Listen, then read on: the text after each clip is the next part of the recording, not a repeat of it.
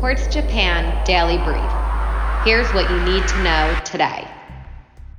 Beijing reported its highest number of COVID 19 cases in 18 months.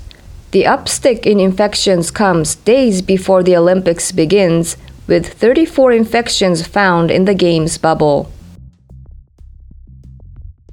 NATO said Europe is too dependent on Russia for energy. The warning comes as the US and UK work out sanctions against Russia, which has increased troop levels on its border with Ukraine, according to the Pentagon. Delhi eased some COVID restrictions. A weekend curfew was lifted and restaurants were reopened as cases fall, but a night curfew remains. Separately, scientists are watching a rise in cases related to a variant in the Omicron family.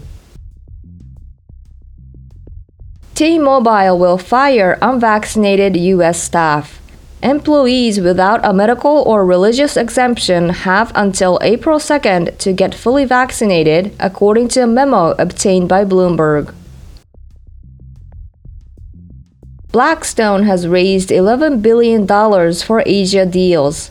The world's largest asset manager has invested in $20 billion worth of deals on the continent since 2018.